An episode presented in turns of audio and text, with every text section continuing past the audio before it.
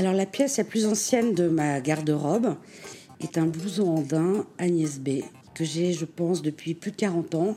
Et le miracle, c'est qu'il ne s'est jamais démodé. Et la femme qui me l'a offert à l'époque, qui maintenant a plus de 80 ans, euh, a toujours été euh, mon modèle en termes de style. Un rire qui trépigne au coin des lèvres, des yeux de husky, un chemisier ou un léopard croise un champ de fleurs, des mains et des pieds qui gigotent. Virginie nous raconte l'histoire de cette amie qui lui colle à la peau depuis 40 ans. Vous écoutez le podcast de mode personnel. Cette femme était célibataire à l'époque et euh, venait régulièrement à la maison. Euh, ma mère l'invitait à dîner, c'était la meilleure amie de ma mère.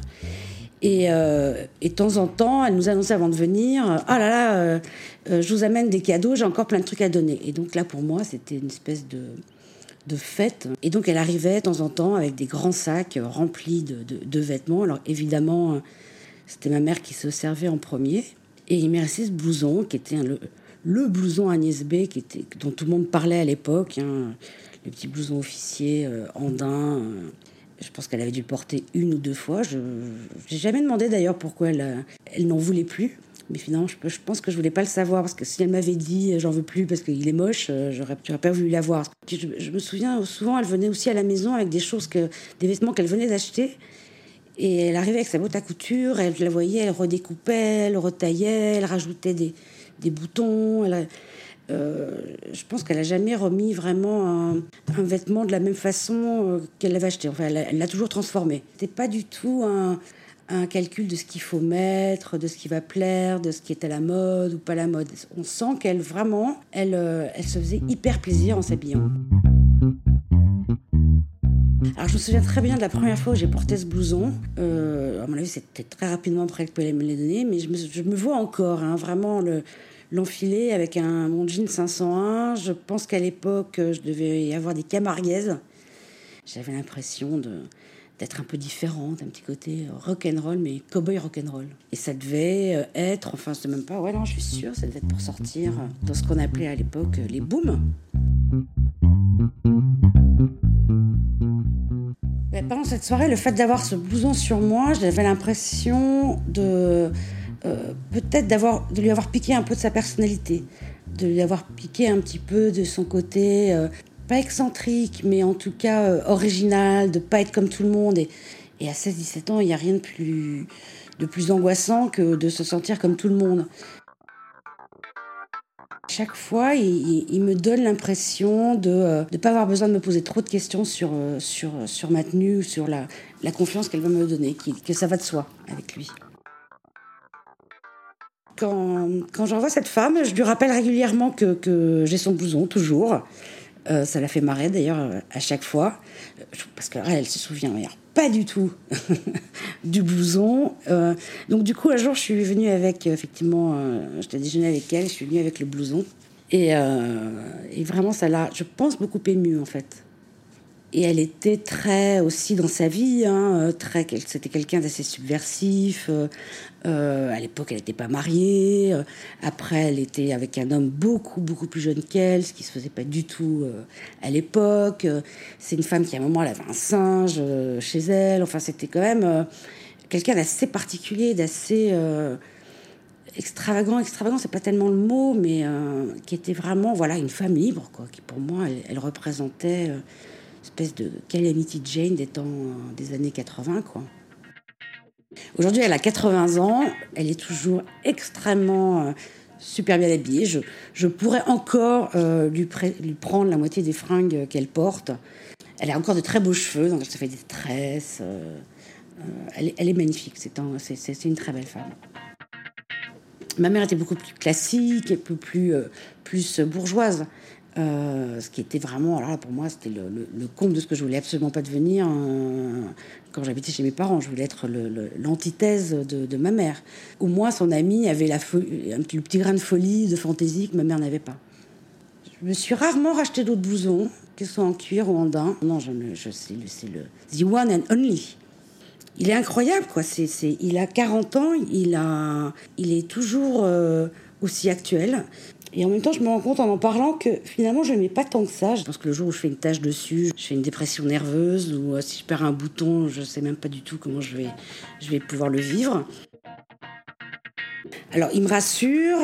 C'est peut-être aussi la pièce qui me permet d'être euh, en lien euh, avec celle que j'étais plus jeune. Dans mon placard, je vais jamais le recouvrir d'une autre pièce. Il va toujours être tout seul, bien rangé. Je pense que c'est le, dernier de la rangée pour rien ne lui appuie trop dessus. Je sais qu'il est là, fidèle. Ouais, c'est peut-être un symbole de fidélité aussi, ce, ce blouson. Je suis quelqu'un d'assez fidèle, donc c'est un peu comme dans mon caractère. J'ai des amis de très longue date. Euh, je suis entourée de gens que je connais depuis très très longtemps, presque autant de ce, que ce blouson finalement. Il est aussi une bonne, euh, une bonne illustration de mon caractère.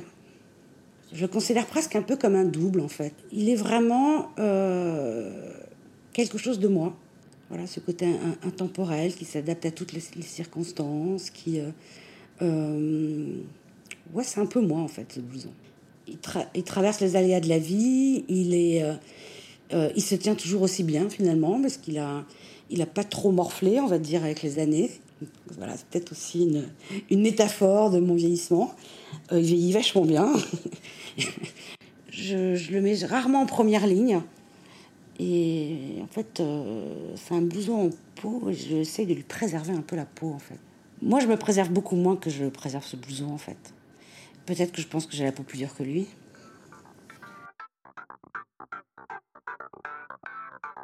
Je prends pas de risque avec lui.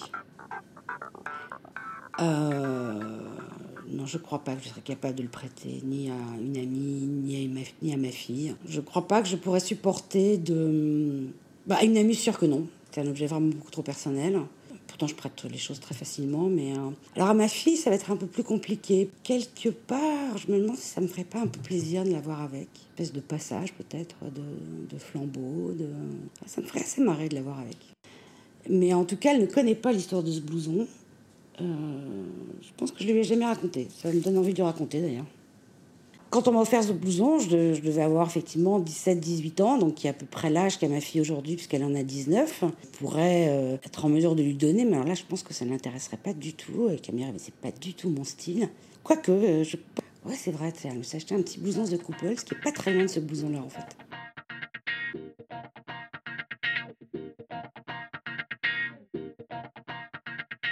Mon mari et moi, on a divorcé. Et je suis partie aux États-Unis, a priori de façon euh, pas définitive, ça, devait être pour une très très longue durée. Et pour le coup, je suis partie avec euh, deux valises de vêtements, parce que je ne pouvais pas quand même amener euh, toutes mes affaires. Et j'ai laissé le, fameux blouson chez ma mère à l'époque. je ne pouvais pas l'amener en fait. Je ne le, le voyais pas là-bas, je pense.